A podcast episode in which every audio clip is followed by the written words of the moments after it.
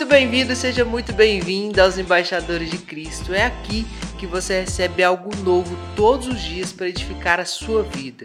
E o melhor, direto da palavra de Deus. Eu sou Axel e a mensagem de hoje é sobre confiança. Como tema eu coloquei quando me sinto autossuficiente. E como base dessa para essa mensagem, a gente vai ler alguns versículos aqui de Juízes, capítulo 16, onde conta a tão famosa história de Sansão e Dalila. Mas antes de continuar, eu quero te dar um recado aqui muito importante. A partir de segunda-feira, nós iniciaremos uma série aqui nos Embaixadores de Cristo, onde nós vamos ministrar sobre o Evangelho de João. E vai ser incrível. E o nome dessa série é 100% Homem, 100% Deus. Cara, vai ser incrível e vai ser o momento onde você vai conseguir ter uma continuidade nas ministrações que nós trazemos aqui e entender um pouco mais sobre essa jornada de Jesus à crucificação. Certinho? Então vamos lá para a mensagem, Juízes, capítulo 16, a partir do verso 20, tá? Então ela chamou: Sansão, os filisteus estão atacando. Ele acordou do sono e pensou: Sairei como antes e me livrarei.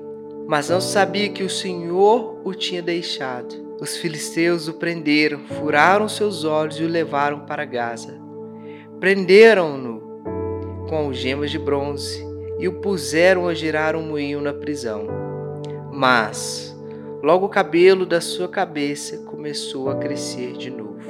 O que podemos ver aqui é um homem que se sentia autossuficiente, que com a sua força ele achava que era invencível. Mas para contextualizar e você entender a história de Sansão e Dalila é o seguinte: Sansão confia a uma inimiga o que Deus tinha entregado somente para ele. Os filisteus chegam a Dalila e falam: se você descobrir como a gente consegue amarrá-lo e subjugá-lo, cada um de nós te daremos 3 quilos de prata.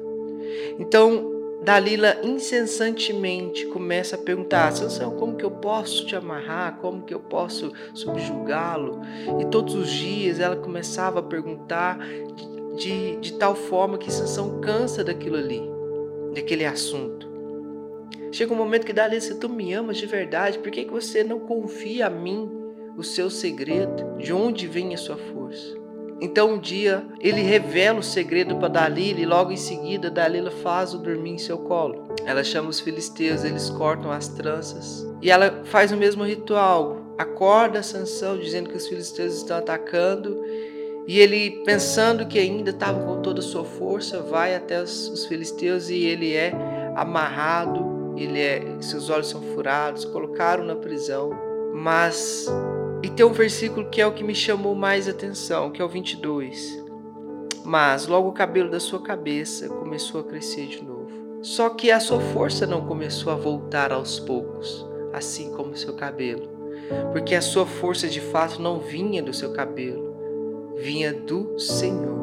Porque o Senhor o deixou, porque agora Sansão, ele deixa de colocar a sua confiança em Deus e começa a colocar no seu cabelo. E agora ele está numa prisão, rodando um moinho com gemas de bronze, mas o seu cabelo volta a crescer. O que eu quero dizer com isso é o seguinte: às vezes Deus permite te colocar em um lugar não para te humilhar, nem para te trazer sofrimento, mas Ele quer te trazer um renovo, uma cura.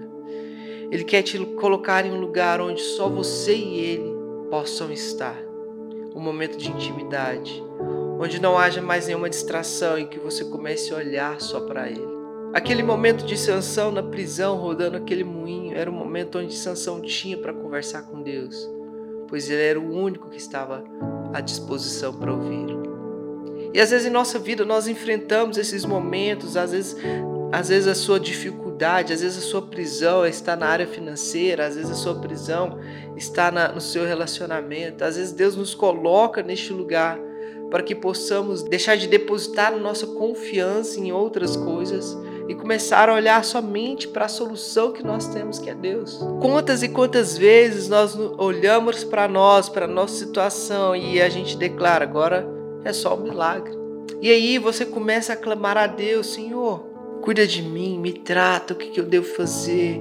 Eu estou perdido, eu preciso de você. E aí o Senhor começa a tratar você, a cuidar de você e a fazer você entender que a sua confiança precisa estar depositada 100% em Deus. Quando olho para essa história, eu vejo o quão hoje estamos igual a Sansão. Estamos dentro da igreja, colocando a nossa confiança em líderes, em pastores, esquecendo do nosso relacionamento com Deus colocando nossa confiança no nosso esposo, no nosso marido e esquecendo do nosso relacionamento, a nossa confiança no soberano. E aí, infelizmente, em algum momento, esses líderes, esses pastores, seu esposo, sua esposa, elas podem te decepcionar e aquela caminhada que você tinha com Deus, você abandona.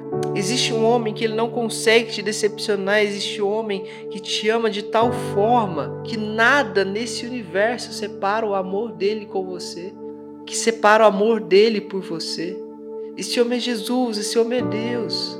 Então, a partir do momento que a sua confiança estiver depositada em Deus, tudo pode rodar ao contrário ao seu redor, mas você vai estar firmado em Deus a sua confiança vai estar firmada em Deus. E nada vai ser capaz de abalar a sua fé nele. E nada vai ser capaz de tirar aquilo que ele quer fazer sobre a sua vida. Então agora Sansão está vivendo uma prisão, amarrado, acorrentado. E agora o seu momento com Deus é um momento de intimidade, é um momento de busca, é um momento de cura, é um momento onde Deus está o tratando. Então, dando continuidade aqui na história de Sansão, os filisteus se reúnem debaixo de um templo e chama Sansão para os diverti-lo, como se fosse qualquer brinquedo, qualquer mascote, qualquer animal. Todos eles ali começam a rir, zombar de Sansão. E chega um ponto onde Sansão fala: Senhor, me dê a oportunidade de ter aquela força novamente. Então Sansão se apoia nos dois pilares, nas duas colunas daquele templo onde estavam todos aqueles filisteus. E o Senhor reativa as forças de Sansão. Ele derruba aquele templo e a Bíblia vai nos dizer que Sansão com a sua morte matou mais do que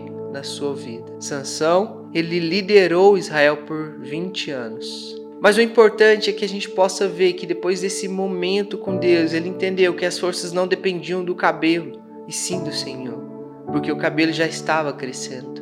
E se ele entendesse que a força estava no cabelo, ele ia nem clamar a Deus, ele só ia tentar fazer ali. Só que ele entendeu que a confiança dele e que tudo aquilo que ele tinha, toda aquela força, todo aquele reinado dependia do Senhor, dependia de Deus. Nós precisamos entender que sem Deus na nossa vida nós não somos nada. Nós precisamos entender que não adianta de nada termos o melhor carro, a melhor casa, as melhores viagens, os melhores aparelhos celulares. Se nós não tivermos Deus, ainda não teremos nada. Muitas pessoas se sentem autoconfiantes porque são inteligentes, formadas em sei quantas faculdades, mas elas só vão entender o real propósito, a real força, o real sentido da vida quando elas estiverem debaixo da dependência de Deus. É o que nós precisamos entender. Não adianta de nada sermos prósperos financeiramente se não tivermos a dependência de Deus. Quantas e quantas histórias repetidamente a gente ouve de ricos que suicidam, ricos com depressão, ricos com instabilidade no relacionamento. Porque o que falta para eles não é dinheiro, e sim Deus. O vazio que eles sentem, eles não vão encontrar nas drogas, na bebida, em festas, em mansões, em carros de luxo. É em Deus. Não adianta de nada perseguirmos o sucesso, a fama, a prosperidade neste lugar se no final da sua caminhada o seu encontro não vai ser com Jesus. O seu encontro não vai ser com Deus. Nós precisamos entender que a nossa confiança precisa estar firmada nele. Nós precisamos entender que nós dependemos dele. Porque independente daquilo que nós vivemos aqui neste lugar, a partir do momento que a nossa confiança está firmado nele. A partir do momento que nós estamos debaixo da dependência dele, no final da nossa caminhada, o nosso encontro será com ele. Ei, às vezes você está nesse lugar não para ser torturado, mas para ter encontro genuíno com Deus, para ter um momento de intimidade com Deus. Eu não sei qual é a sua prisão e não sei qual é o moinho que você está rodando nesse momento, mas tem uma pessoa que sabe e ele quer tratar você. Este é o melhor momento para você ter um relacionamento com ele. Pai, em nome de Jesus, eu quero orar com essas pessoas nesse dia. Senhor, estenda suas mãos e, e faça-nos entender que sem ti nada somos. Nós precisamos estar debaixo da tua dependência, Senhor. Usa-nos, Pai, em nome de Jesus, e fala conosco neste momento. Precisamos de Ti. Precisamos do Teu amor, da Tua graça, do Teu poder, da Tua misericórdia, Senhor. Estenda sobre nós as Tuas mãos, Pai. E trata-nos nesse momento de sofrimento, Pai. Em nome de Jesus, e nos liberta dessa prisão. Em nome de Jesus, Senhor. Obrigado, Pai, por mais essa oportunidade. Tenha um ótimo dia.